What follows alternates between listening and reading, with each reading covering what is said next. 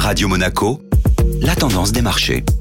La tendance des marchés avec Société Générale Private Banking, présentée aujourd'hui par Alexandre Rolando. Bonjour Alexandre. Bonjour Julia. Et du vert pour bien terminer la semaine. Davantage préoccupés par la stabilité des prix que par la croissance économique, vue selon eux comme l'affaire de l'État, deux banquiers centraux de la Fed ont délivré un message plus rassurant en étant partisans d'une hausse limitée de 75 points de base lors de la prochaine réunion fin juillet. Le marché, qui suite à l'accélération de l'inflation en juin à 9,1%, tablé sur une hausse de 100 points de base à venir, a de fait accueilli positivement ce discours. Autre point rassurant, le gouverneur de la Fed, Christopher Waller, a déclaré qu'une récession pourrait être évitée au vu de la solidité du marché de l'emploi. Enfin, plusieurs indicateurs économiques américains ressortis meilleurs que prévu sont venus en soutien des marchés. L'activité manufacturière attendue en repli a rebondi en juillet, même constat du côté des ventes au détail, et l'indice de confiance des consommateurs calculé par l'Université du Michigan s'est amélioré en juillet à 51.1 contre 50 attendus. Par conséquent, les marchés clôturent la semaine sur une note positive, leur permettant de démarrer ce second semestre avec des performances proches de 2%